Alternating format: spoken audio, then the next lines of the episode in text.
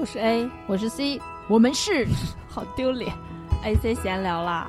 ，FM 幺六零五九六幺，我们都聊什么呢？聊些有的没的，有书、电影、电视剧、音乐，还有其他一切有趣的事情。我们暂居美国，全球视角为您带来新鲜观点。C 已经疯了，就在 这儿。time, ticky time, ticky time, time, time, ticky time, ticky time, time, time, ticky.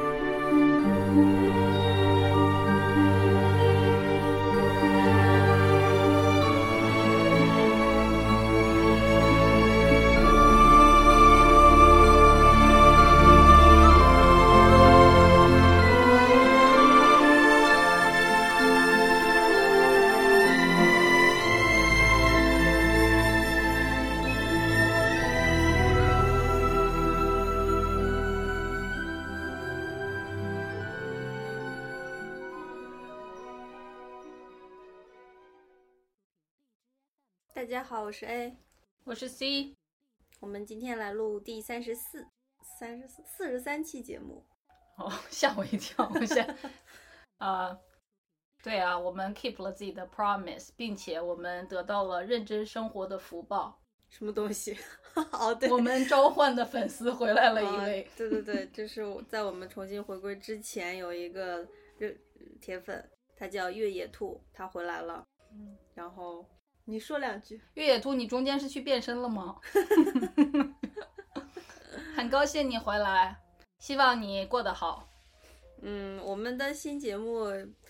也都挺好的，所以希望你可以好好的都听一下吧。嗯嗯，好吧，欢迎你，也可以写信哦。不要要求那么多。嗯今天我们要讲一本书，这个书其实挺著名的，嗯，应该在那个什么豆瓣二百五十之列的一本。对，而且那个 marketing 的那个 material 一直说是什么印刷量还是持有量跟在在排在圣经后面，反正就有很多，就是有很多本书都是以不同的形式是仅销量或者什么仅次于圣经，然后这本书也曾经被这样的这个宣传手段，嗯，嗯，然后它是一本童话书，是《小王子》。它其实不是童话，等会儿我们再细说。嗯，是，就是它是童话，只不过我们认为它并不是一个写给小孩看的童话。哦，是，嗯，然后呢，作者是一位法国人，嗯请 C 主播哦，C 主播现在在学习法语，所以请他来讲一下这个“小王子”这三个字在法语当中如何发音。感觉我已经上台了，什么配上？啊，小在法语是 putti，然后法语的那个 r，比如说我们叫 prince 嘛，法语的那个 r 不叫 re，它叫 he，所以，呃，the little prince 是著名的小舌音吗？不是是鼻音，啊喉音哦，好吧，就是要卡痰，我自己那就是吧。不是，小蛇是那个 Russian 特别多那种，那个那个嗯，更舌恶心音。呃，怎么来着？哦，所以 The Little Prince 到法语就是 Le Petit Prince。再说一遍。Le Petit Prince 嗯，就是 Prince，那你认为法语是最美的语言吗？它挺美的，但我觉得最美这个因人而异吧。嗯就在我看来，真的真的挺美的，尤其是我特别喜欢那种卡痰音。然后这个这个作者的名字也是，他叫呃安东尼圣，呃，哎佩什么斯？呃不对，啊，就是他的他的名字叫安东尼圣 Exupéry，然后在就是中文的翻译里面，他们就不说安东尼了，就直接说那个作者的姓，就叫他圣派克苏里克还是什么，嗯，就这么一个名字。但其实用法语成就是啊 Antoine de Saint-Exupéry。你确定你没有骗我吗？我真的没有骗你，你可以去用那个有道去读一遍，就是它的后面的两个字叫 Perry，就是其实就是 P E R Y 的那个 Perry，就是用那个 R 发成 H 的那个音就叫 Perry，嗯，上个是 Perry，然后我知道巴黎是帕帕帕黑对巴黎就是那个 Paris 那个 R 发成 H 的音儿要读喝。对，所以我们这个 Le Petit Prince 就经常让我想到小胖子，就是 Prince。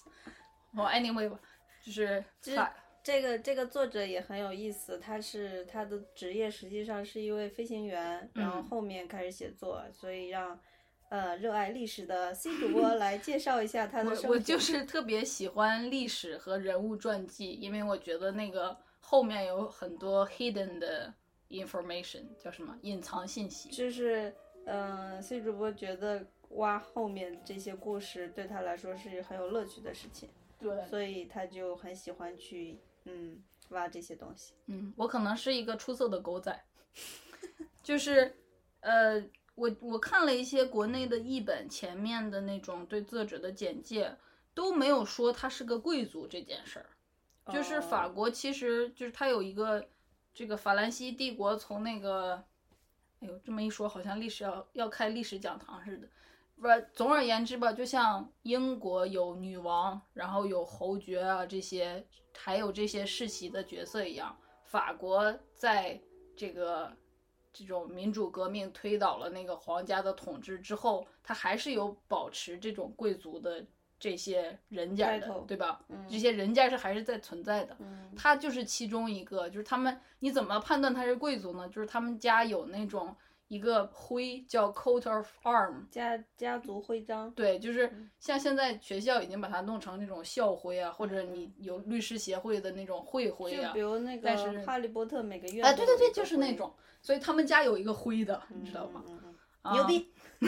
所以就是在这个好多国内的译本里，就说他是个飞行员，感觉他好像就是一个普通家庭出身，然后怎么着的学到了飞行知识，然后后面又变成了作家。其实不是，他是一个过得非常潇洒的男人。嗯首先，他是出生于这种可以支付得起让他进行各种各样的科学或者是技术训练的这么一个家族，然后他们家里的人也为这种各种各样的战争献身过，就是一个很有历史的这么一个家族。然后对对他来说，他应该就是有很多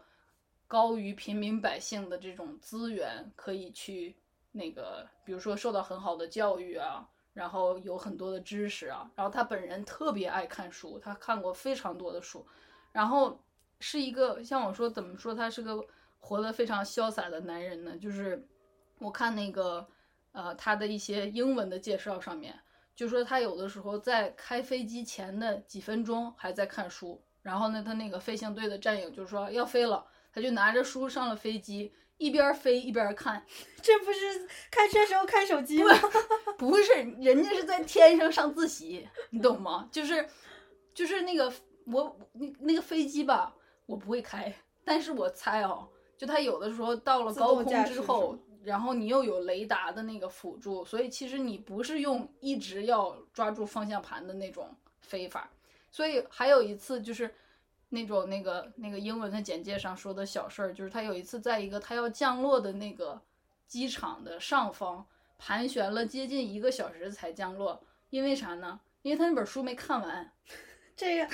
你太任性了，你像不？像老罗说他会啊对啊听歌，然后对，如果他到达目的地，歌还没听完，他会在那儿把歌听完。对嗯，就是一个很很浪漫的，就是很浪漫然后诗意的一个人。对，但是又又有非常呃娴熟的实际操作技能，就能嗯既能一边看书一边开飞机，又没有让飞机掉下去。嗯就是我怎么说呢，是一个很很很高质量的一个知识分子及技术人员。能够很好的控制自己的对呃自己的掌控自己的技术，然后又能嗯，好像有一点就是那种浪漫主义者的色彩。对，其实我我觉得那个西方的文明教育，它很多时候那个根儿是从古希腊那儿来的。古希腊那儿就是你要作为一个优秀的人的话，你既要有体魄，又要有智慧，还要有知识，然后还要有勇气，就之类的这种。我觉得啊我自己的这个狗仔深挖的这个这些信息，就让我 picture 了一个，就是按照这种西方文明教育出来的一个很很杰出的 gentleman，对，就这么一个。没办法他。我不代不代表他其他道德上什么的没有任何瑕疵或者怎样。等会儿我们可以说，因为就是啊，不是说我不是说他有瑕疵啊，就是他跟他老婆有很多来来回回的事儿，然后就有好多这个分析这个作品的人，有的时候是过度分析，就说他跟他老婆的之间的关系如何影响了这个小王子这个书里面这个小王子如何看待那个 rose 那个玫瑰。然后我不想 get into 那个地方，我就想说简单说一下这个作者大概是一个什么样的人。好然后其次呢，还有一点我必须要说，嗯就是虽然我们说这是一部童话，然后你在看他写的时候，他的语言非常的简练优美，有童趣，然后的那个画的那些就是小王子的画也有一点歪歪扭扭，故意是有这嗯种童真。童真在里面。但其实这是一部非常严谨的方式写出来的作品。嗯就是他在他在写这部作品的时候是，哎，又要说一下历史，就是这个二战是四五年才结束的，在二战结束之前，他一直代表法国空军在作战，然后呢，在那个有一个地方就被被那个呃，就是他的飞机被打到了，然后他就差点做了战俘，但是被美国救了。救了之后，他在那个时间他回不了法国，因为法国在被当时那个德军统治，就有有一段时间，那个好像就二战结束前那四五年吧，他们管那个时间叫什么 Vichy 法国，就是它不是一个 正常法国，它是一个有一半儿国家都在被德军占领的法国。嗯然后对他来说，那个时候他去美国就相当于是流亡了，因为他回不了自己的祖国。嗯然后呢，这个他就在美国进行这个写作，他还不会英语，就是他在用法语写，但是他想既写英语又写法语，因为这个书是要在美国出版，他没办法在当时的那个被德军占领的法国出版，嗯所以他还有一个英语老师。嗯然后呢，他就是即使是用法语写这个，他也非常严谨的去不断的更改他每一段写出来的话。就是那个编辑说，就收到他的那个稿的时候，经常就是呃一大段句子全划掉了，就剩几个词。嗯就是最后他出版的那个稿是好像是原原稿的三分之二都已经改掉了。嗯所以它根本不是一个好像说 “Let me tell you a story”，然后就很很 easy 的，就是就是描述出来的这么一个故事。它后面有非常可多的那个是你这样说，对那些写童话的作家也不一定公平。哦，我我就是想说，你不能不能由由他的这种呃语言或者什么是这样嘛？换一个角度，就是很多人说他们第一次看《小王子》的时候没看懂。嗯然后包括我自己，我以前是不能看的，因为我知道这里面大概有一些什么内容会让我崩溃，嗯然后就没敢看。嗯但是我偶尔经过它的时候，嗯，就是看起来那个语言好像又是一个很容易的，就是他没有用特别艰深的语言，也没有它没有门槛儿，你懂吗它？没有很复杂的语言结构，然后句子句式什么的，就是他讲的话，好像小孩都能每个字都能听懂，但是你连起来那个他这个话背后的含义，小孩子是懂不了的。没错，就是我用幼儿园用语给你讲了高中数学，你懂吗？然后呢，即使是真正长大了的大人，他们再去看，如果他们没有一个能够很领会这个书的那个心，他们也是看不懂的，就就是只是识字而已。所以这个你你想要表达的就是说字是简单的，对但是内涵是很深的。对然后这个整个书的结构是很严谨的，对然后作者就是注入了非常多的心思心力在这本嗯书里面。嗯，啊，还有一点就是那个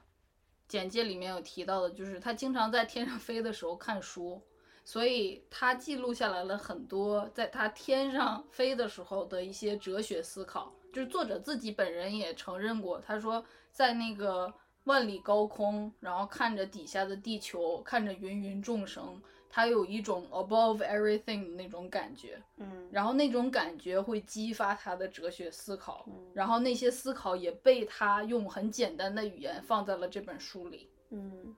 我觉得是可可以，这个是说得通的，因为就本来你人如果是在世俗间生活的话，周围的一切那种繁琐的俗事是很容易 bother 你的，但是如果你脱离了这一切，你对 physical 的身体上就脱离了的话，嗯，你确实很容易就能够想一些比较深的问题。对，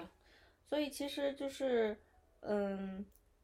我们后面会说到，就是刚刚 C 主播说自己有一些受不了的地方，就是因为他非常非常喜欢小王子这个形象。嗯然后我呢，我也挺喜欢小王子，但 anyway，我觉得我跟这个作者会有一点相似，le le petit prince，我就是小王子。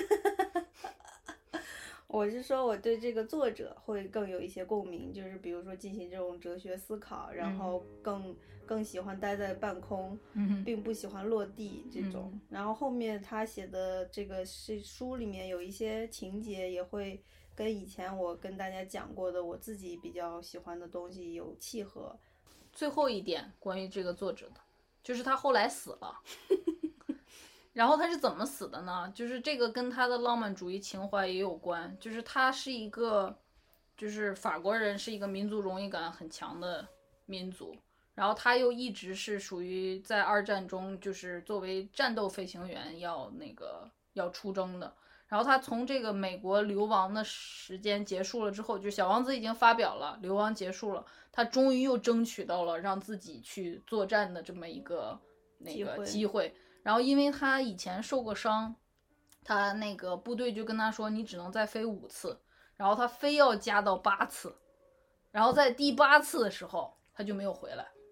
嗯然后就没有特别多的细节说他第八次怎么着了没有回来或者是啥。然后我也觉得，因为他是一个法国人民非常尊敬的作家，可能他们也不想说太多。嗯总之就是法国人民把他当成一个战斗英雄，一个一个写出了代表法国的这么一个文学作品的一个作家来尊敬。但我觉得他本人就是他活够了，他他就是就是人们更愿意相信他是为战斗而亡，但是我们如果看他的生平，然后看到他本来只有五次，他硬加到八次，次，然后第八次没有回来，然后他觉得他知道第八次结束之后，他再也不能飞了，飞了？所以他这个不想落地的这种心情，而且他又是一个浪漫主义者，就是我们可能会推测到另外一种情况吧。对，然后好多书迷就说他去找小王子了。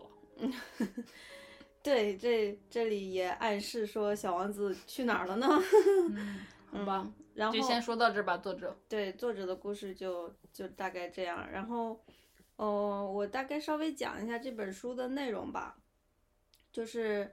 这个书里面有几个人物，一个人物就是小王子，就是核心人物；另外一个就是讲述故事的人，就是我。嗯，我呢，第一人称的我是也是一个飞行家，其实很有可能他就是作者本人的一个化身吧。嗯，是啊，他就是这个我，嗯作为一个飞行家，然后我小时候，呃，很爱画画，但是我画的东西大人们不懂，所以我后来就放弃了画画这项事业，就当嗯飞行员去了。当飞行员了。嗯如此一个实用又好懂的职业。嗯然后在我这么多次飞行的期间，有一次，呃，就来到了撒哈拉沙漠。嗯，在那儿那个作者本人在真实生活中也在撒哈拉沙漠出过事儿，所以大家就说这是他的真实经历。嗯，然后呢，我在修我的飞机的时候，遇见了一个嗯、呃很小的人儿，小人儿，嗯就是小王子。嗯然后就我就跟小王子进行了一些对话，嗯然后小王子跟我介绍了一些他自己的情况，他是从那个 B 二幺六是吗？嗯，六幺二，B 六幺二那个行星嗯过来的一个小王子，然后他在这中间遇到过很多呃不同的星球上的人，嗯然后他也跟这个我介绍了一下在他的星球上面的一些好玩的地方。你说的好像他们俩进行了一次友好会晤一样。就是就是聊天嘛，就是在这个这个人不断的在修自己的飞机，他担心飞机修不好他会渴死在这儿。但这个时候来了一个很神秘的小男孩儿，嗯，然后这个小男孩儿就陪着他修飞机，但是一直有各种各样的问题。嗯然后、哦，比如说那个他们第一次见面的时嗯候就特别好玩儿，就是他看见那个小男孩儿，小男孩儿就问他说：“你你好，你好请给我画一只羊。对，然后那个那个我就愣住了，就说：“哎，what？” 就是他上来没有说你好，我是小王子。嗯他的第一句话用法语说的就是 “s'il vous plaît, laissez-moi un mouton”。喂喂，喂 喂是好的意思，那个哦作者说的是“ 嘿”，就是呃这这从这个例子就能看出来，小王子脑回路也很也不太一样，就是就是一个神秘的小男孩。嗯嗯，然后他们这个相处也是非常呃珍贵的这种相处，在这个过程中，小王子也跟一个小狐狸做了朋友，然后完了之后呢，嗯，小王子想回去自己的星球，然后那个沙漠当中有一条蛇。那个蛇就跟小王子说：“你要是想回家，你就告诉我，嗯我一下送你回去我。就一下就能送你回去。嗯但是这个我看到那个蛇，我就知道那个蛇很毒，三十秒人就死掉了。嗯所以最后这个结尾就是我的飞机也修好了，然后小王子也要回家了，嗯然后他就是因为我们建立了友情友谊，然后小王子就跟我说，嗯，我虽然看上去像死了，但我不是真的死了，我是回家了。嗯，然后那个蛇就咬了他一口，他嗯就那样倒下了。倾斜的倒下，然后我就去抱他一下那样，然后故事就结局了，然后我就飞走了。嗯，然后就是是这样，他这个他们俩相遇的情节很简单，但是在他们讨说话的这个过程中，小王子说他的经历的时候，以及作者说他对小王子的理解的当中，这所有的话包括了很多哲学的思考嗯和小王子的作为他独特身份的这么一个体验，嗯所以不是光是一个。就是这这他们在一起这八天是一个友谊建立的过程，不是这个书里描写的这八天，就是作者不断的在重复他对世界的理解是什么样的这么一嗯个过程。就是其实就是即使是书中的这个我，也很多时候是理解不了小王子说的话的和他的意思的。但其实我们就是作为现在我们自己自己再去看这本书，我觉得可能就是比如说这个飞行员作家，他当时在撒哈拉沙漠出事的时候，他自己的一些那种哲学思考，对，然后他把它写成了这样一个故事，然后有一些东西可能也是没有答案的，然后也是没有来由的在想，所以它就变成了一个比较有点玄，并且不要忘记的是，他在写这部作品的时候，他在流亡，他的祖国在被被人入侵和蹂躏，所以在这个时刻，你写一个童话，你想想，它不是一个，它不是一个很随意的事情。对它，它那个童话里面包含的它对人类，因为在人类在经历战争，嗯他对这个在经历战争的人类这这个思考，比如说他会说，呃，比如说那个狐狸会说，眼睛看到的不是最珍贵的，最珍贵的都是心看到的，嗯对吧？嗯就是这种东西是可以说给全人类听的。嗯然后你在那个战火纷飞的那么年代，你用一个童话，然后童话中有这样一句话，这句话的其实它的分量是你在没有这个背景的时候写的，下分量是不一样的。嗯嗯是，所以就是大概故事就是这样。然后，呃，在他跟小王子道别之后，后面他还写了一小段，就大概是说他已经六年没有见过小王子了。如果你们谁见到他，告诉他我很想念他。就是这个这种说法，就是他最后都没有写的很实，就让大家在想到底小王子是死了还是回自己的星球了。嗯，这个我们一会儿再讨论。所以就大概就是这这一个故事大概就这样吧。嗯嗯然后你讲一下你对这个书的一个 general 的理解和感想。嗯，就像我刚才说的，它的情节其实不是特别重要。就是 我这个书为什么我以前说我不敢看它呢？就是我大概在哪边的影评的只言片语，然后看到就是说，比如说小王子是孤独的，嗯，然后他的狐狸陪着他，他来自一个只有他自己的星球。我光是看到这样只言片语的那个影评，我就已经就是泪盈于睫，然后我就想说我不能看，嗯，然后并且那个，呃，就是我我觉得我不是也 somehow 知道小王子最后死了？我不知道，知道但是我知道他不会是，他不会是幸福快乐的。嗯，然后我呢，可能在以前的时候也不是很能接受事情不是幸福快乐的，就是就是你对接受能力你对悲伤有一种本能的抗拒。，对对对对，是这个意思。就是我我当时可能感受到了危险，就是我要是看这本书，我一定会陷入悲伤。果不其然，嗯哼，我前阵子 看的时候，该那个书在豆瓣阅读上看的话，一共只有八十二页，然后我看到二十几页的时候，我就已经在泪盈于睫了，然后就就觉得啊，我自己就是小王子啊，小王子好可爱啊，小王子好孤独，嘤嘤一个人，就这样，就是。所以我就说他的情节不重要，是因为这个作者他有一个特别那种优美的语言来描绘小王子这么一个很不切实际的角角色。然后他为什么不切实际呢？就是他其实不是一个小男孩儿，小男孩儿不会说出像他说的那样，就是很很他是一个长成了大人的。呃，成熟的灵魂下那颗童心化成的一个对小男孩没错的形象，就比如说有一个开头有一段，就是他跟那谁说让他给他画只羊，嗯然后他就说 “s'il vous plaît, donnez-moi mon ton”，就是因为那个电影里面，就是这个这个书有一个前两年出过一个电影，电影就拍的就还好吧，但是你你在听那个男孩的音用那个法语说出来，请给我画一只羊，就是心里面对，那个电然后影我是我稍微说一下，哎，你别打岔我，我还没讲完小王子这儿呢。哦，我就很几句话简单讲一下这个电影。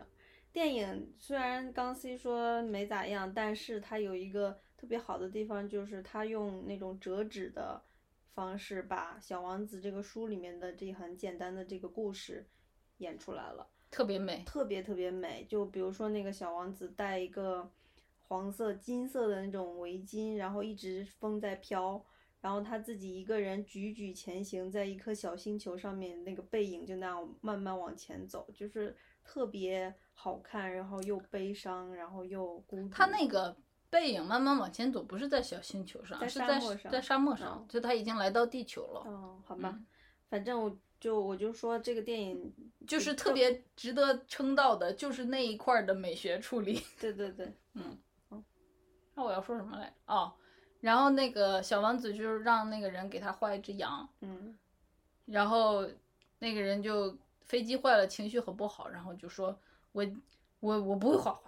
然后那个小王子就很不依不挠的说，这个时候他就很像小孩儿。如果小孩儿你就说我不给你画，小孩儿就坐地上哭，对不对？他就会像复读机一样。小王子就说：“你给我画一个吧。”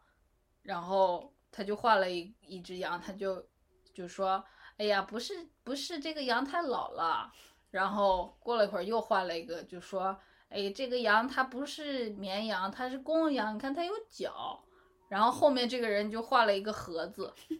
然后就说：“这是你的羊，它在盒子里。”抽了几然后小王子就说：“太好了，这就是我要的羊。”然后就看到这儿的时候我就哭了，就是我觉得那种感觉很难形容，就是小小孩有的那个想象力和大人的那个执着，就是他一直要要一只羊，这个符合在了一起。然后他拿到那只羊之后，还说这个羊吃很多的草吗？因为我的星球很小，怎么样？就是，哎呀，我觉得我有一点词穷。你这个其实就是契合了那个狐狸说的话，就是眼睛看到的不重要，心里看到的才重要。就是眼睛看到的只是盒子，但你心里知道那里面有一只羊，哦，所以是这样哦。对啊，所以这个才是就是真正重要的东西。对，然后呢，我我要继续说我对这个作品的理解，就是，然后这样的一个小王子，他注定是没办法在这样一个俗世活着的，所以我觉得作者最后让他不管是走了还是死了，其实是一个很悲伤的处理，就是如果他。如果他说小王子从此和狐狸幸福的生活在一起，他就是真的是一个儿童童话了。嗯，但是就这么一个天真浪漫的小王子，最后你只能遥远的怀念他，想说他是不是回到那个星球了，他是不是在那儿笑了？其实是一个在我看来很悲伤的事情，就是他不会存在在地球上。嗯然后我就心痛。嗯，我我说一下我对这个这本书的感受，我就觉得他这个书其实更像是一个文学作品，因为它呃结构非常的巧妙和严谨，然后句子虽然都很简单，但是每一句很多很多句话里面都承载了千斤重，然后非常值得品味和思量。还有就是作者本人的那种浪漫主义情怀，就也也是渗透在整本整本书里的。然后很多就是人物的对话，还有思想都是非常脱离实际的，嗯然后又又有一种悲伤的诗意的气质，整个就是我觉得这是一个就有点像一本诗集一样那种，并不是就是童话故事这么简单四个字，我们平时那种印象去说的一个作品。就比如说这个他碰到狐狸的那一段儿，嗯然后狐狸一开始不要靠近他，嗯但是他就说，嗯、如果我靠近你，你驯养我，你就变成了我的唯一，我就变成了你的唯一。这种就是这是一个非常有呃深意的嗯这么一个对话对话。然后呢，他一定得 plan out，作者嗯一定得 plan out 这个，才能在他遇到狐狸的时候，把他觉得的这个思考这个深意用在这儿。嗯嗯，是，所以我就说他这个结构很精巧嘛，都是，就是刚才 C 爷说了，他经过了非常长时间的修改和嗯。思考，最后才定稿的嘛，嗯。所以就是，嗯，就不简单的一个作品，不要嗯。被他的这个插画或者是语言的简单欺骗了。还有比如说，他小王子在游历各个星球的时候，他碰见的各种各样的人，嗯。然后那各种各样的人，其实比如说有一个，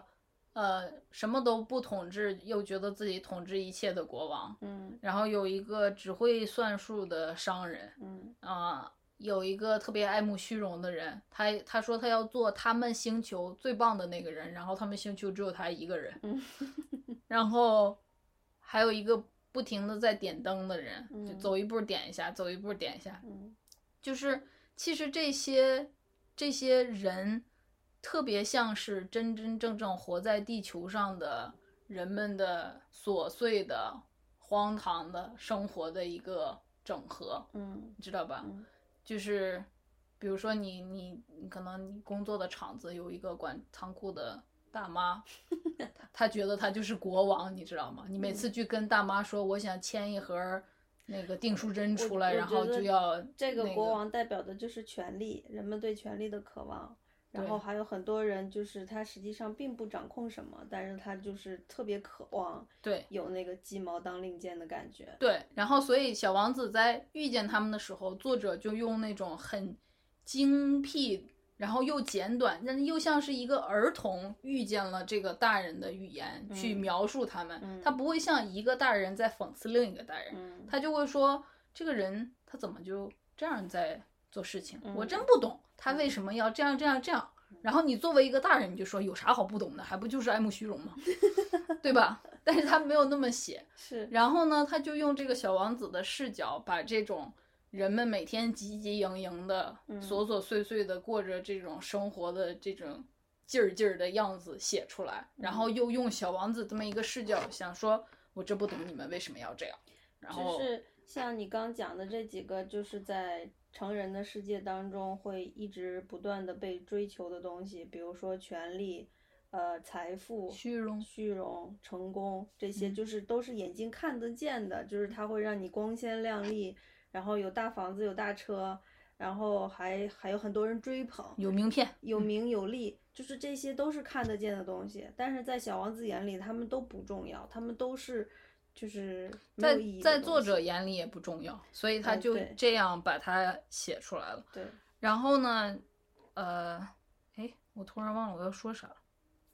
然后这里面有一个，就是这些星球里面唯一有一个人，小王子经过他之后就说他很想跟他做朋友，但是他们他这个人所在的星球太小了，只能待下一个人，所以他只能走了。然后这个人就是那个点灯人，嗯然后这个点灯人呢，就是他做的事情是这些人里面最没有意义的，就是他既没有钱，也没有权利，累后个半死。然后也没有任何实际的效用，他就是一直把那个灯点了灭，点了灭，然后就会让那个他的那个星球一直闪呀闪呀闪，这样，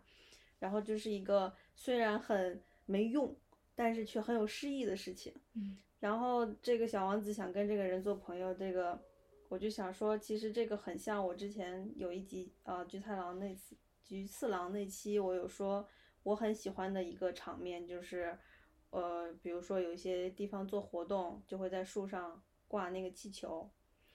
然后活动结束之后，气球都收走了，就剩下一颗，然后就挂在那儿。等我们车开过的时候，那个风就会吹着那个气球一晃一晃的，就是那个场面也是非常无用，但是又很诗意，让我觉得说，就是有一种，嗯，时间在流逝，然后没有意义，但是又记录了某一刻的那种虚无。要我就会看着很悲伤啊，就是气球气球其他的朋友都走了，之后他被留在那儿，后来就被鸟嘴扎爆。就是就对我来说，它记录了一一刻，那一刻当中无意义的漂浮，就是一个就是一个意义了。然后我觉得我对这个事情的关注，很像这个小王子对这个点灯人这种无意义的关注，就是所以我觉得我跟作者是有心力心意相通的。嗯，好吧，我嗯想起来我刚才要说啥了，就是好多人就说他最开始看小王子的时候看不懂，嗯就是有，我觉得这个是可以理解的，是因为你在没有变成成人之后，你在没有见识过成人的世界里，因为这些什么名啊利的这些，在很努力的活着的时候，你看到这一段的时候，你不会知道小王子真正在鄙弃的是什么。就如果你真的是一个小孩儿，然后看到了这些奇奇怪怪的大人，你就会觉得他们哦好像是奇奇怪怪，但也不会在你心里留下印象。但是你作为一个你已经翻越了千山的大人，然后你再从一个小孩的角度看自看自己，然后你就想说，Oh my god，我就是其中那个一个大人，原来原来我已经变得这么荒唐了。嗯，就是就是，如果是一个真正的小孩，他对世界是非常好奇的，他呃他处于探索期间，所以他对很多事情是没有一个认定的。但小王子不同，他有非常明确的认定判定，就是这个事情你们大人做的真的是 真的是嗯，我是都不不不想说你们了这种，就就这种那我们能不能在这儿说一下什么叫大人，什么叫小孩儿？嗯好呀。就是因为在哦那个、对，在书里面，小王子会经常说，等等人长大了，变成大人了，就是这个大人就相当于一个贬义词。对，就是这个作者最开始在他没遇到小王子的时候，他已经定调了，就是嗯说他小的时候他画那个一个大象被蛇吃了，他画了一个长得很像帽子的一个图，嗯然后他就给其他，他就说我给其他大人们看，他他们就说你干嘛画一顶帽子？嗯然后他只有在碰到小王子的时候给小王子看，小王子就说快拿走，太吓人了，我不想要被蛇吃掉的大象，我要一只羊。嗯就是这个这个能不能看见这个画背后就是一个大人和小孩的区别。然后还有一块是他在修飞机，然后差点就要修不好了，然后小王子就在那儿问他说：“花为什么有刺？花有刺的话，羊还会吃它吗？”然后他在这个飞行员在修他的飞机，他又担心飞机修不好，他就说：“爱吃不吃呗，还是什么，就吃了能咋？”然后小王子就说，就就就哭了，就说你真是一个糟糕的大人。我问的事情难道不重要吗？我只有一枝花，它它那么独特的长在我的星球上，然后我有一只羊，如果我唯有一枝的花被羊吃了，难道这个事情还不重要吗？然后就就哭，然后这个这个大人就这个 coat 大人就无地自容，就赶紧把东西扔下，然后去抱着小王子去哄他，然后就说这个我对不起你，你说的这个事情确实很重要，但是我就被其他的我我这种东我给你的西给羊画一个羊嘴，不，他说我给你的羊画一个口罩，我给你的花画一副铠甲，这样他们就都能都能相安无事了。就是，嗯，所以我就想，然后后面这个美国前两前前两年出的这个电影里面，他们把这个大人小孩的定义更细化了。具象化。具具象化了，就是那个电影里面有一个老头儿，就是那个飞行员长到很后面，老了以后，老了以后，不是这个作家的飞行员，是这个作品里面碰见小王子的这个飞行员，变老了，然后就是一还一直想着能开飞机去找小王子，就像一个老顽童一样。嗯，然后他旁边搬过来一个特别努力生活，要进一个精英中学的小女孩儿。嗯然后小女孩呢，就每天有一个特别严谨的那种计划表，每天要干什么，就像一个已经活成了像一个大人的样子。然后这个当年当飞行员的这个老头儿呢，就是每天也也不干啥，就是不断的在修自己的飞机，然后想着怎么样才能回去找小王子。就他好像是一直活在了一个小孩儿的那么一个状态。嗯所以我就想说，这个这个东西，这个大人和小孩儿对你来说，它到底它那个真正的定义是什么？就是嗯，如果从这个电影里面看的话，就大人和小孩儿，他就不仅仅只是一个身份，就是你你如果成年了，那你就是一个大人，不是这样的，并不是这样，而是说你即使是小的时候，你已经没有了童心，你完全想的全都是大人想的那些成功啊、财富啊、名利啊。如果你是已经是被这些东西侵蚀的一个人，那你那你就是一个糟糕的大人。但是反而像这个老头儿，他虽然年纪很大了，但是他一直保持了童心，然后他一直嗯、呃能够看到这个世界珍贵的东西。那我就想问你，这个世界珍贵的东西是什么？珍贵的东西就是像那个狐狸所说的是你眼睛看不到的，它是一些抽象的东西，比如说美，还有爱、勇气、友情，然后这嗯，或者像小王子很想看的，比如说日出出、日落，日落，然后一朵花开，一朵嗯花败，嗯，然后你的羊陪着你，对，嗯陪伴，嗯然后温情，这嗯些就是非常抽象，你看不到，但你能感受得到，然后能够给你支撑，然后能滋润你心灵的东西，嗯。他们才是一个人能够嗯开心的、长久的活在这个世界上最珍贵的养料，而不是财富啊、名利啊。就是那个电影里边那个小女孩儿，她就是每天在家按照那个计划表非常严谨的在看书，可 是她没有她妈妈的陪伴，她妈就是一整天要出去那个工作的很卖力，然后每天晚上就打包食物回家两个人吃，然后之后再进行别的各种上面的训练，嗯然后直到他认识这个老头儿之后，就像你说的，比如说他有了爱，这个老头儿给了他一种特别无私的，你不用知道我是谁，我不用知道你是谁，我有一个好听的故事讲给你听，你想不想听啊？嗯然后有了这种友情，嗯根据他妈给他列的那个计划表，他要到第二年的哪个月的礼拜四可以有半个小时跟他的朋友呃相聚相聚的那么一个时间，就是在在那个记事表里，朋友就是一个这种这样的概念。然后，呃，老头儿带他看星星，星星其实就是一个特别美但屁用都没有的嗯，东西，对，但是你看见它，你就是心情会很好。嗯嗯，所以说跟就像你刚才说的，这个大人小孩之间的定义就是，如果你是小孩儿，就是 quote and quote 的小孩儿，你会注意一些生活中美好但没有什么利用价值的东西。嗯，对吧之前，嗯但是你要是一个大人的话，嗯你会觉得那些美好但没有利用价值的事情都不重要，因为其他更重要的事情就是你要生存，你要有名有利。然后像那个作者的那个书里面就写的，说你变成大人之后会怎么样呢？就是你跟他们说我路过了一个房子，它上面有风车，它它那个窗户边有花，然后他们就说你在说什么？然后你就说哦，我路过了一个价值十万法郎的房子，然后大人们就会说哦，多么漂亮的房子。嗯，我想说就是，比如说我经过很多那些呃 house 或者是楼的时候，我都会特别注意看他们窗边有没有植物。要是看到那种就是一看就像是那种老妖精一样的植物，种了几十年的植物，我就会特别想去观赏一番。嗯这个就是我自己个人的一个爱好，就没什么用，但是我就觉得它特别珍贵，因为一棵植物它能在一个地方待几十年，它就是它整个身体都会很不一样。你跟一个新生的那个植物，它就会长得不一样，它就是那个岁月。就像中国的很多开发区，你就一你放眼望去都是那种一米半高的小树苗儿，就是昨上个月刚用车拉来的，然后和你真的去一个参天大树的林荫道，然后那个那个地方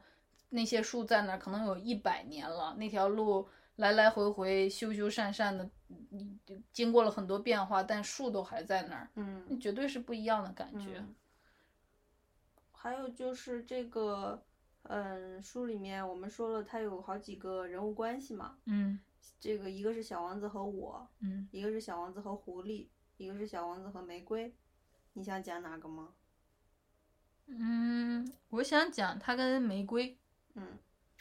就是这是另一个表现这个小王子他不是一个真的小男孩儿的、嗯的地方。就是就是我我跟 C 的感觉都是一致的，就是我们认为整本书里面只有小王子和这个玫瑰的故事，它不是属于小孩儿的故事，它不是属于一个呃那种童心童心的角度看待的对那些东西，它是一个非常世俗的一组关系。就我来说一下，我不知道听我们节目的人是不是一定都看过这个书。就是小王子他这为什么开始他的星球旅行？就是他跟玫瑰生气了。嗯，就是你先介绍一下这个玫玫瑰瑰是吧就是小王子，他是一个特别认真生活的人。他虽然只有一个比他自己的房子大不了多少的星球，他一直在努力的给这个星球呃松土啊，还要去疏通那些火山啊。然后小王子还说，连死火山都不能放过，因为你不知道未来会发生什么。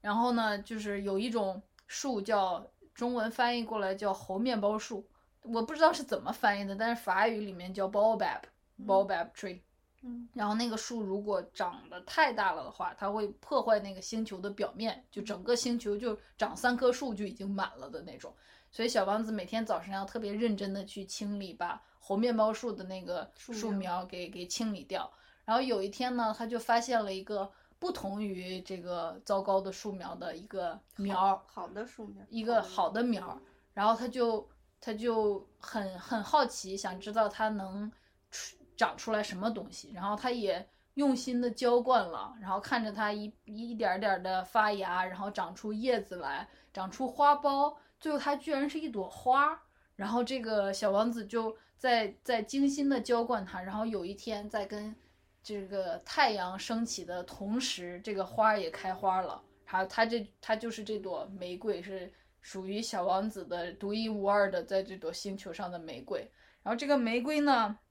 也非常的恃宠而骄傲。玫瑰知道它对于小王子来说是独一无二的，嗯所以自打它生出来之后，它就对小王子会提各种各样的要求，说：“您看我这么美，我是不是该吃早餐了呢？”然后小王子就说：“啊，对不起，我忘记了，我现在就给您浇水。”然后这个玫瑰又说：“哎呀，这个星球啊、有没有老虎呀？老虎会不会吃我？啊、我虽然长了刺，但可能不会防御老虎。”然后小王子就还要去就是做出要保护他的意思，还要给他弄个玻璃罩子。还有这个玫瑰就说：“哎呦，我有点怕风，然后你快去给我弄一个屏风来。”然后小王子还说：“可是您不是花儿吗？花儿不是需要吹风的还是什么？”然后玫瑰就说：“哎呦，我的屏风呢？”就是如果你从这个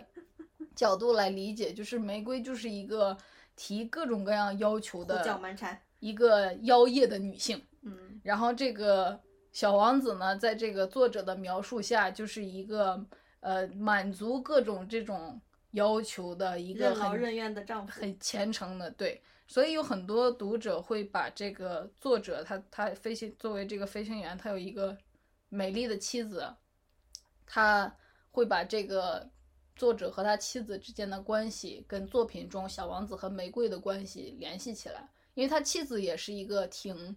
以作为一个贵族的飞行家的妻子为荣的一件事情。我看到的简介里面还说，就是他妻子曾经还做了一个他的雕像在自己家的园子里，然后就说这样你也再再再你就离不开了吧。就是他们俩那个关系，就是那种爱情的那个关系，非常的 intense。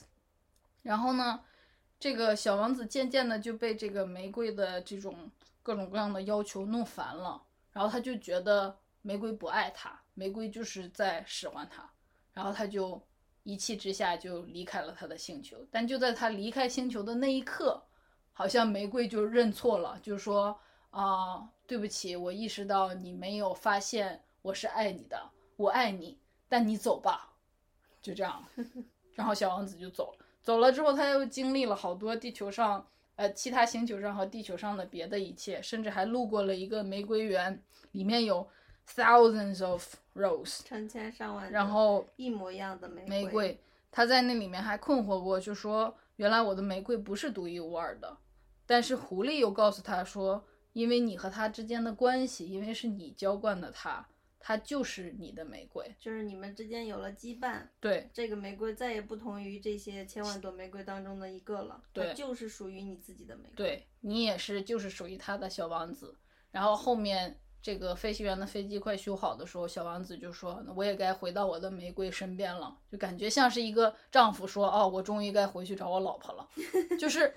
在在描写小王子和玫瑰的关系的时候，我不知道作者有多大程度有他自己的投射，就这不是一个小男孩儿会需要处理的问题，对，这是一个成年男子的男女关系问题。嗯是，而且就是这个女女性 Ro- Rose 玫瑰这方是非常嗯虚荣，然后又口是心非，嗯，然后又用一些别的。呃，要用这个小王子为他做的这些事情来证明，来获得一些安全感。来获得这份爱，来来获得就是那个小王子对自己的爱，就是嗯一种呃不太健康的、有点呃没有安全感的扭曲的这种。对，但是法，我觉得法国人的浪漫真的挺，挺别具一格的。就是即使他是这样描写的，就是这是我的玫瑰的这句话还是流传了下来。嗯，就是用法语讲是 “c'est mon rose”，是这个 Rose 叫猴子。对，然后就是这是我的玫瑰，然后是我用心浇灌的，就是从此在这个法语的语境里面就被用来形容这种有羁绊的男女关系了。就是你是我非常 care、非常在意、非常珍惜的，像花儿一样娇贵的爱人，就是对，然后也是我浇灌的。对就就用这个东西来代表小王子和玫瑰的关系，但实际我们去看他们俩的相处，就发现充满了痴男怨女的那 种是爱恨离愁，对，嗯嗯，然后所以我们俩认为他跟玫瑰的这个关系，就是其实其实哲学性啊、文学性啊都不是特别的多，它就是嗯一个很世俗的关系，嗯放进了这样一个很哲学、很文学的书里面。对，然后所以其实这呃好多那个好多评价小王子的书的这个影评或者书评，最后就说把落脚点落到小王子到底爱不爱玫瑰上面，我就觉得这个就太局限了，就相当于这个书给了你整个地球、整个五大洲、四大洋，然后你就对着辽宁省就说到底这个省是怎么回事。嗯，但是呢，它跟玫瑰的这个故事，嗯，有一个东西就是狐狸说的那个，就是狐狸跟我小王子做朋友嘛，他就说我们俩这种互相呃约定好在一个时间见面，然后相处，然后这种你期盼着我来，然后我来了，或者是我又没来，这种心情整个的累积。造成了我们俩之间特殊的关系，这就是一个驯养，就是两个人的羁绊就建立了。这样的话，我对你就是唯一的。这个这个概念对于理解小王子和玫瑰的关系是有一个呃概括作用的。所以就是玫瑰就是那个无理取闹的女人，然后这个狐狸就是识大体的情人，是吗狐？狸精，狐狸是善解人意的，嗯，朋友，就是就其实我真的，我跟你说，我在看那个电影的时候，先是小王子和这个玫瑰，然后他又在沙漠上碰到了这个飞行员，他一直在飞行员的周围留下那种哈哈哈银铃般的笑声，然后哎 see you play daisy on mon mon mon ton，然后他又跟狐狸在一起。我我看见那个小王子在说什么我的我的我的问题不重要吗的时候，然后那个飞行员去抱他，然后我心里就想说这个多轻重。就是我觉得小王子跟每一个他周围的人都建了一种超超乎平常水平的这种情谊，嗯，但是但是因为你多情重。你之前好像想跟我说，你觉得小王子应该跟狐狸更配之类的，但我是想说，其实小王子跟玫瑰是爱情关系，但嗯是小王子跟狐狸和飞行员他们并不是超脱了，对他们是一种灵魂上的那种关系了，所以就不不不应该用这种世俗的关系去定义。没错。嗯嗯，然后嗯，差不多这个人物关系就是这样了吧？嗯，然后我还想说一点，就是最后关于小王子去哪儿了这个事儿，对，就是我觉得这个作者相当于是留下了一个未解的难题。就像嗯我说的，为什么最后我那么悲伤？就是好像是小王子死了，或者是走了，反正就是他不在这个我我这个人的身边了。不是嗯说他们俩手拉小手一直好好的活在一起。其实嗯我觉得，就是小王子是一个，就如果从这个角度来说，就好比这个童心，小王子代表的这种这种对珍贵事物的一种关注，它是一个非常难以被抓住、被保留，然后被长期持有的，就好像我们最后都会回到那个琐碎的生活中去，都会变成那个讨厌的。不懂什么东西更重要的大人，然后小王子就是一个我们夜深人静盯着星星的时候，然后就说他是不是在笑呢？然后流下一行泪，然后第二天早上起床还是要去开会，这种。嗯，我觉得你这个说法挺对的啊，但是我就想说，其实小王子的最后的这种去留，呃，有很多方面的考虑吧。一个就是就文学上的考虑，如果小王子是像，比如说你之前说的，他有可能会有一个 happy ending 的话，就整个分量就没那么重。分量没那么重，然后整个意义都变了，意境都变了。所以说，这个小王子死或者走，这是一个必然的结局。然后呢，至于到底是死还是走，就是就有点像薛定谔的小王子，就是介于哦两者中间，两者我们以前节目说过薛定谔，对吧？对，嗯，好，那不讲就是就是因为本来这个小王子，你把它当成一个童话形象，就是我在沙漠里遇见的这么突然出现的一个小人儿，你可以把它当做是一个幻想出来的人物。嗯如果是一个幻想出来的人物的话，那他最后是嗯离开了、走了还是死了，这种那就是一种升华了的那种意义，抽象的意义。像佛祖一样是吗？对，就是就是 佛祖在你心里。对，就是这种。所以最后作者想造成这样一个一个效果，但是同时呢，他又不想非常明确的指出来，所以他就会告诉你，就是小王子的肉体，他他他说他要离开了，然后因为他的皮囊太重了，所以他要走，所以基本上就是灵魂走了，但是肉体留下了。然后这个也结果是个科幻片儿。这个也是，其实另一侧面告诉我们，就是什么是眼睛看到的，什么是心里看到的。心里看到的就是灵魂，嗯然后眼睛看到的就是皮囊，嗯然后所以他的死就是皮囊，他的灵魂升华了，那就是一个心里看到的东西，嗯，就是我觉得你解答的很好，嗯，我舒服点了。佛祖永远在我心中。所以对啊，小王子也是这样，就是我觉得自己就是小王子。嗯，嗯，热碎鲁破提庞斯。帮助，你说您好吗？我刚介绍了自己，然后你说您好是吗？你可以，你还可以问我康猫萨瓦康猫撒哇，萨瓦。哪度撒哇，然后我觉得我自己就是小王子，然后我不想变成一个，就像我们录节目一样，就是我们录节目真的没有什么实际的用，连广告都接不着，都挣不着钱。但是我我们不是一直说我们的节目传播了呃爱、智慧和勇气吗？这就是很对我来说很珍贵，然后没人肯花钱买，钱也买不来，然后嗯，也不想被我放下或者忘记的东西。但是呢，我有特别多现实生活中的 battle 或者 struggle 要去 battle 和 struggle 怎么翻译？战役战战役纠结，纠结要去经历，然后我也作为一个要能负担得起自己的生活支出的人，也会不得不去做一个大人，就像这个作者不得不去做一个飞行员一样，就是嗯，我觉得，所以，但是我我我不想不想让小王子离我而去，嗯，然后你告诉我，你可以一直想着他，嗯，他就在你的心里，嗯他不会，他不是真的走了，嗯。就让我好受很多。嗯我觉得就是，嗯，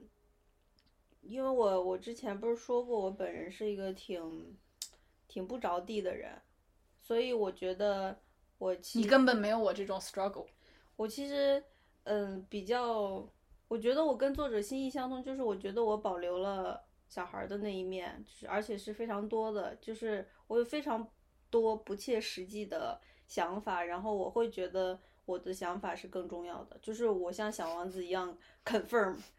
肯定，就是你在碰见那些，比如说虚虚荣的人啊，还有爱统治的国王，你就像小王子一样看他们一眼，就说你傻吧，然后就掉头走了。但是就是说有权利的人，然后有财富的人，或者是有名有利的人，在我看来，我都不会高看他们一眼。但是我去参加那些 conference，我就得 pay attention，他们是不是我需要需要打交道的那些人？在那个时候我就 hate myself。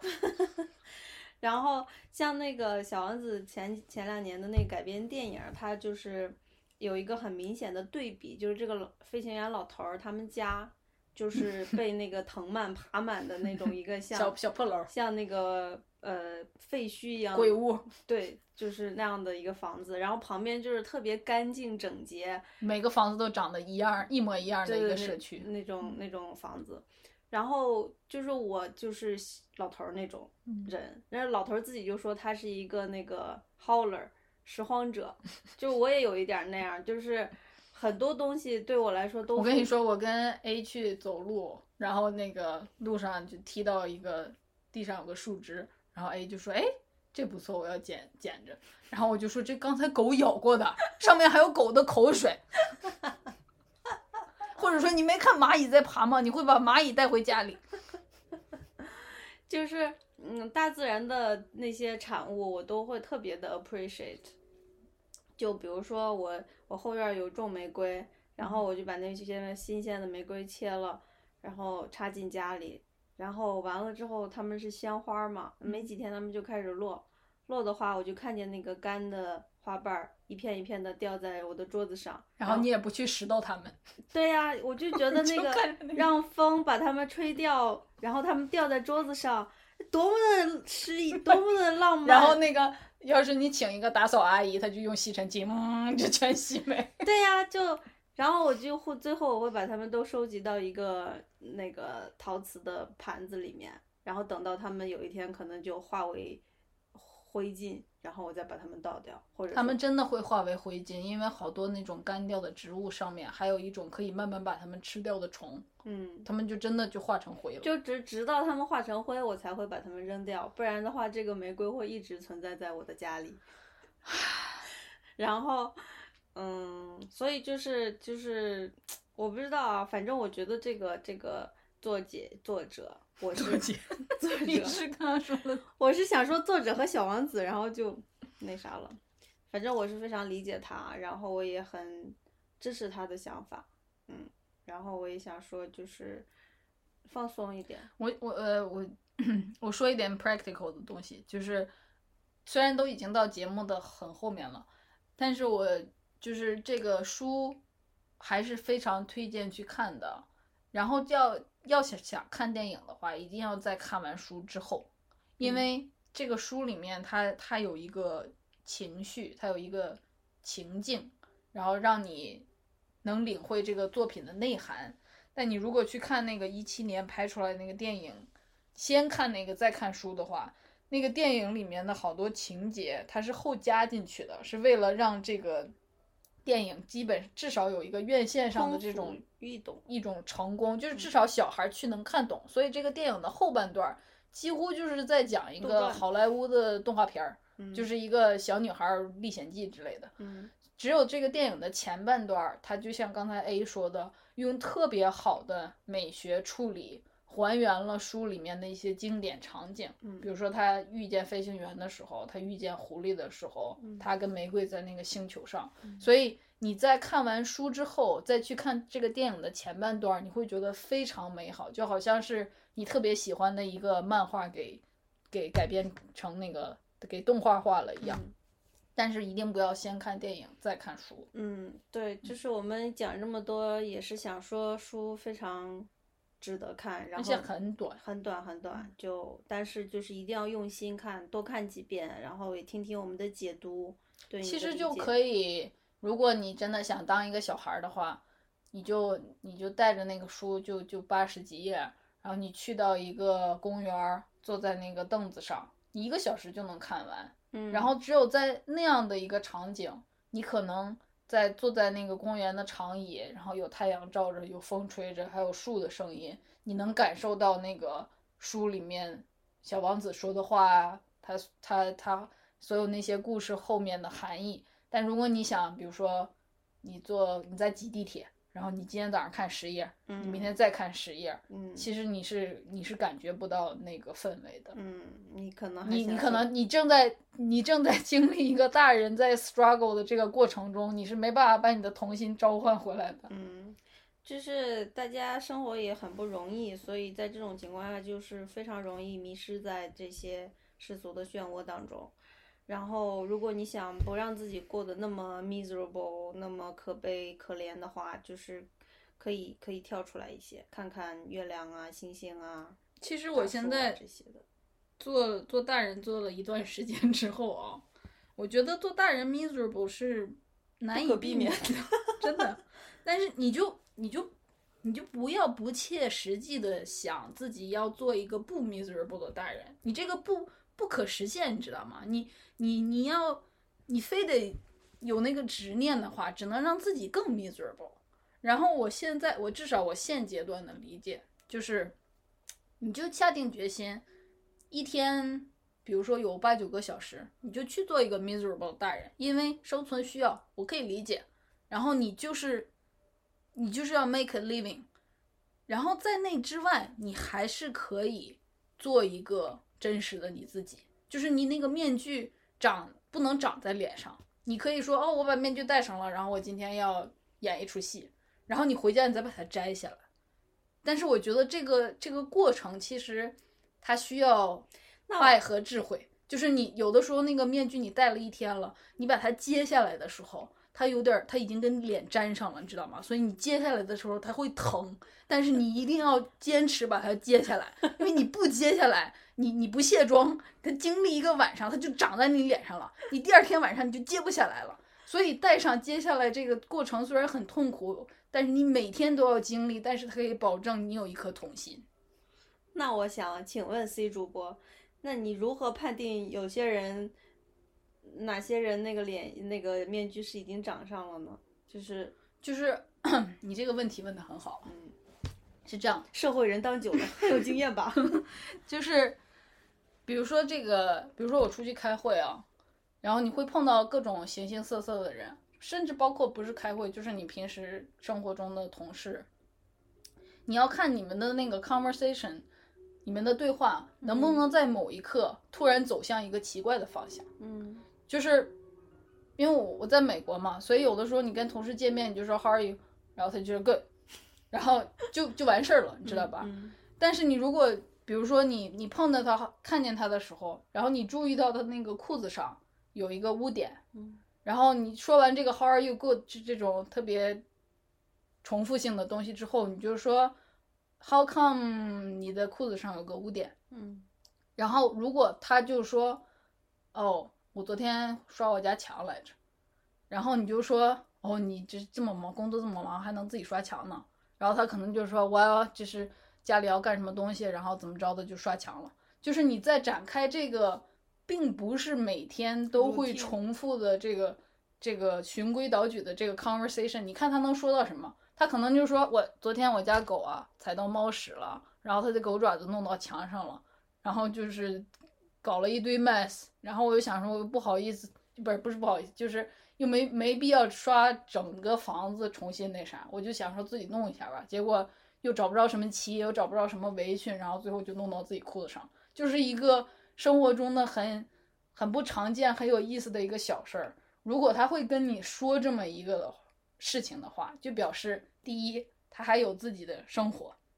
第二他还有感受能力，他能把这么一个故事讲出来给你听。第三，他没有把你就当成一个跟其他同事一样的，就是你们虽然是不同的人，叫不同的名字，但他你们脸上都有两个大字叫同事的这么一个模式化的东西。他至少说今天跟你我讲了我生活中的一个事儿。如果是这样的话，我会我会对他有不同的理解，我不觉得他是一个麻木屌的人。但如果换一种，就是他我说你你裤子上有个漆，他肯定说哦，我也不知道怎么回事儿，然后并且脸上呈现出我为什么要把他裤子上有漆这么一个 embarrassing 的事情指出来的这么一个，然后立刻就就掉头走掉。那下次我再碰到这个人的时候，我就会知道说算了，就不要跟他展开任何这个这个多的东西，因为他可能已经是一种就是说，嗯。咱们每天就互相像那个信号灯一下，互相亮一下，然后就 就各自分开，嗯就就得了的东西。所以就是，你看我就是，即使我是一个在 struggle 的社会人，但是我有一个小小的触角，我在我在每天跟这个同事或者是去 conference 跟人打交道的时候，这个这个触角可以告诉我，我现在在接触的这个人是什么样的人，然后可能就是。说不定呢，这在在大家再放松一点儿或者什么的时候，你说不定可以那个稍微再说深一点儿。我这不也有几个由工作关系来的朋友嘛，嗯，虽然几个而已。回答的很好。嗯所以我就还有一点就是，像我说的这些，就是可以跟你突然一下子 open up 的人，他们就是面具没被长长在脸上，就是你突然间跳出了这个工作场合的时候，他就说哦，他就把面具摘下来了，他就说啊，我跟你说呀，我这张脸啊，这有个痘儿，你看见没？他他没有一直把这个东西放在，嗯就是摘不下来。就如果这个东西可可摘可可不不摘摘是一个比较 flexible 的时候，就他这个人还没有整个的被被塑料袋儿给嗯固住。嗯就就像我一样，我我既能去我觉得去去开开会去干嘛，然后我还可以录节目，对吧？这个你说的这个可以不止应用在同事或者朋友之间，也可以应用在亲密关系当中，就是你跟你的呃，对，有好多老公老婆啊，或者是家里的亲戚，就是他们的交流就停留在非常表面，就像我说的信号信号灯亮一下，对对对，就是就是，其实刚才 C 说的这个东西，就是你们的谈话当中有没有很多的生活细节，生活当中那些不值一提，但是又说出来又会很有意思的东西，嗯，就是有没有这些东西？就比如说你跟你父母之间的交流，或者你跟你老公、老婆、男朋友、女朋友、朋友之间的那些你们说的东西，有没有这些细节？就是，就比如说我走在路上我摔了一跤这种东西，就但是我跟你说，既然既然说到这儿了，就在挖深了之后，它这个东西不是一个套路，就是嗯我在我在这儿工作当中，我还有一个特别讨厌的，就是比如说大家来自各种不样不同的部门，然后今天要开一个会，然后四五个人走进了会议室，然后两个人突然就开始哈拉。就说哦，好久没见你了，你最近怎么样啊？哦，我我前阵子度假了，去了拉斯维加斯，然后 Tim 和我在那儿干干了很多事，然后我就想 Tim 是谁，然后最后就是 turns out Tim 是她老公，然后就想说大家一定知道 Tim 是谁吗？你这么跟我说 Tim，难道我就我我要跟你熟到要知道你老公的名字吗？然后另一个人就说，哎呦，你还说 Tim 呢？我家那个 Sarah 咋咋咋咋咋，就是在这个时候，我并不觉得他们。有把面具拿下来，你懂我的意思吗？就是这跟我刚才举的那个例子是是两个样子，我就觉得你你要听，就是刚才你说的这些这些对话，因为他们不是发自内心的对话，所以他们的对话一定有一个目的，比如说炫耀。对哦，对，真的嗯，就是他们一定不会说昨天我跟 Tim 去了个餐馆，然后吃的很糟，对，他们一定会说一哦我们去了那个哪哪儿 Europe 旅游了，然后去嗯昨天买了一个什么大电视啊，这种这种东西。嗯哦，你说对了，就是我为什么讨厌这种 conversation，就是因为他们听起来都是糟糕的大人，他们就把那些我觉得不重要的东西，什么什么去旅游了，什么你看我老公多爱我，然后那个我家孩子成绩又进步了，就这种东西挂在嘴上，虽然他也在跟我说他生活的细节，嗯，但是 sorry I don't care。所以其实其实生活当中那些动人的地方，恰恰是不那么 fancy，不那么漂亮，然后不那么就是光明，就是有一点 em embarrassing 的，就是有一点小尴尬、小别扭、小失望、小失落的这些东西，才是真正动人的地方，生活真实的地方。是嗯，是，嗯我觉得我们俩说的很好。嗯 那你差不多说完了。嗯，我们最后放歌的话，就去找一首法语歌吧。好，嗯，然后呢，欢迎大家给我们呃点赞、留言、转发、加小宇宙、订阅小宇宙，或者是给我们发 邮件。这一套可以录下来，嗯弄弄成那种罐头型。嗯，我有这么打算了。哦，是吗？嗯，哦，不能不能说出来吧？可以吧？有啥不行？你这样不是很像个大人吗？什么？为了省自己的事，呃，我们的节目要用心做呀。所以你每次鼓励大家去那个什么的时候，就推荐我们或者点赞我们的心情应该是不一样的。所以你每次的号召应该都 slightly different。好吧，开始杠精了。嗯，那先说到这儿吧。我不知道为什么有一些悲伤，有一些悲壮。悲壮。嗯，嗯，你是说节目要结束了的悲不是，就是我刚才说的那种，哦作为一个成年人要 struggle。哦，我可能是想说，现在录完节目又要回去 struggle 了。嗯，对。嗯，那我们就到这儿吧。嗯，下次再见。嗯，下次再见，拜拜。谢谢大家听我们的节目。嗯，我们会继续录下去的，拜拜。